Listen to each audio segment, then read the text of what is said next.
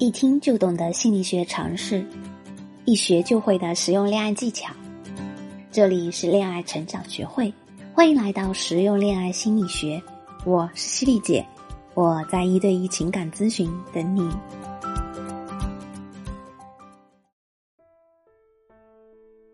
相信很多女生都听过“潜意识”这个词，当然也有很多女生反映过自己一些困惑。所谓的潜意识到底是什么呢？我们都说要进入到男人的潜意识和他对话，他才会更爱你。没错，当我们和男生在潜意识层面达成一致的时候，你会发现对方会觉得心离我们更近了。很多时候呢，行为和想法就会被本能的带动，最终两个人都能体验到最佳的恋爱的舒适感。曾经有人在女性群体中调查过这样的一个问题：试想一下，如果你和一个自己喜欢的男生刚认识不久，男生约你吃饭，那你觉得吃饭的时候都可以做哪些加分的事情呢？大部分人的答案都提及了聊天要有趣，也有少部分女生会觉得穿衣风格也是需要考虑的因素呀。但其实除此之外呢？比如说，像餐厅的灯光环境、坐姿的角度、声音的变换等等，这些信号的正确传递，都能够更深沉的进入到男生的潜意识中，与其无声的对话，从而让他有一种我很喜欢你的感觉。所选择的餐厅的灯光不能够太亮或者太暗。当你走进一家餐厅的时候。扑面而来的是一种柔和、温暖、浪漫的气息。那么，这家餐厅的灯光使用是恰到好处的。选择一处相对安静、明暗结合的位置坐下来。这个时候呢，我们需要调整好自己的角度。如果侧脸比较好看，那可以微微侧坐朝向男生；如果正脸比较好看，那就大大方方的正对着男生坐。但眼神不能直勾勾的看着男生。会容易引起对方的恐慌。当然，正脸做需要对自己相当的自信。再来说说声音的变化，从开始吃饭到结束，最好不要用同一种声调对话。特别是男生和你分享完一段自己的故事或经历，你对其回应的时候，声音可以稍压低一些，但不要是很闷的状态。而是轻声细语的传递自己的感受到对方的脑电波中，比如对方聊完自己旅游的经历，你可以说你去过那么多国家探险，看得出来你平常是一个很喜欢挑战自己的人。我其实也和你有过一样的经历，特别是这时候语速要放慢。因为这个时候比过快的大声的阐述自己的想法会更有代入感，不会给对方一种你急于想要表达的想法。那么在讲故事的同时，还可以做些什么呢？你不妨在讲的同时掏出手机，分享一些曾经拍下的和故事相关的图片给对方看，这样你们会多一层微微的肢体接触的触碰感，既不过分又恰到好处。还能让对方更近距离的看着你，感受你的呼吸，增强对方内心“我好像很喜欢你”的意念。其实，在吃饭的过程中，还有很多微妙的行为可以让喜欢的男生产生心跳加速的感觉。如果你正处在相识的初期，可以勾搭我们节目末尾温柔可人的小天使小轩轩聊一聊。如果你已经进入到恋爱状态了，那也别着急，我们继续往下说。都说恋爱中的姑娘一定会比追求期的幸福，其实不然。恋爱中的很多姑娘也会因为男友总不听自己的话而感到烦恼，这是感情发展至中期很容易出现的情况。这时候很容易进入一个误区，那就是强行逼着男友一定要改变让自己不爽的行为，这是一种很错误的方式。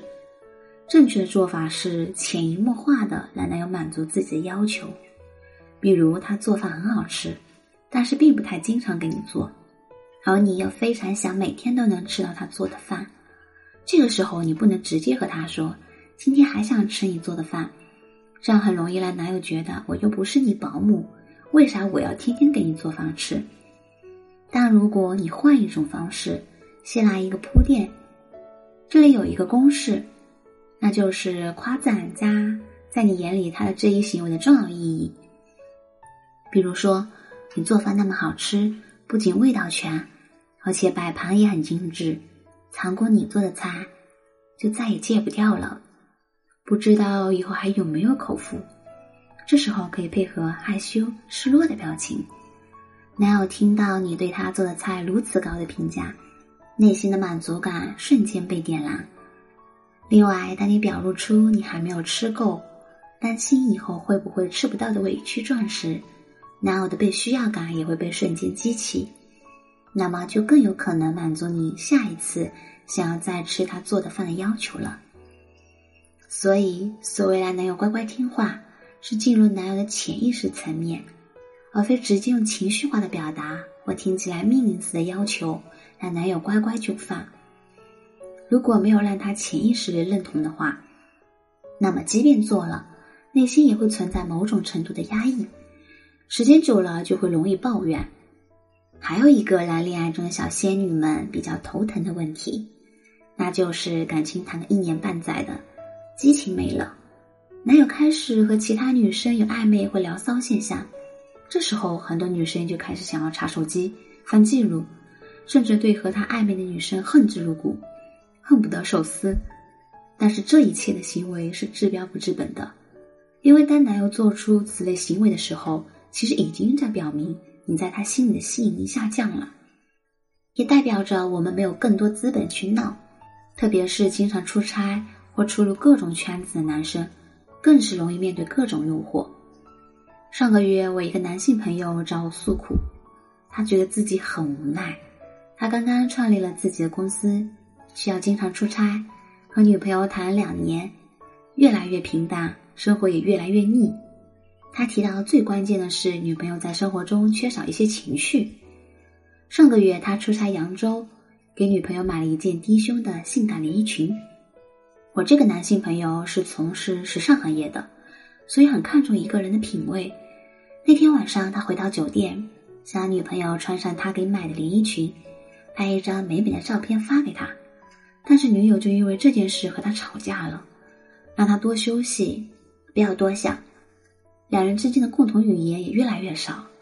说到最后的时候，他叹了口气，和我说：“其实创业压力已经非常大了，但凡女朋友能懂点生活情趣，真的，我整颗心都会放在他那，谁都拿不走。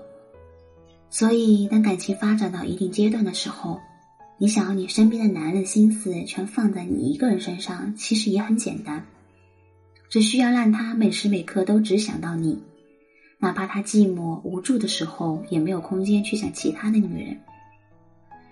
我有个女性朋友，和她未来的老公每天的生活就如刚初恋时一样。男人相处时间久了，都有想要寻找刺激的冲动。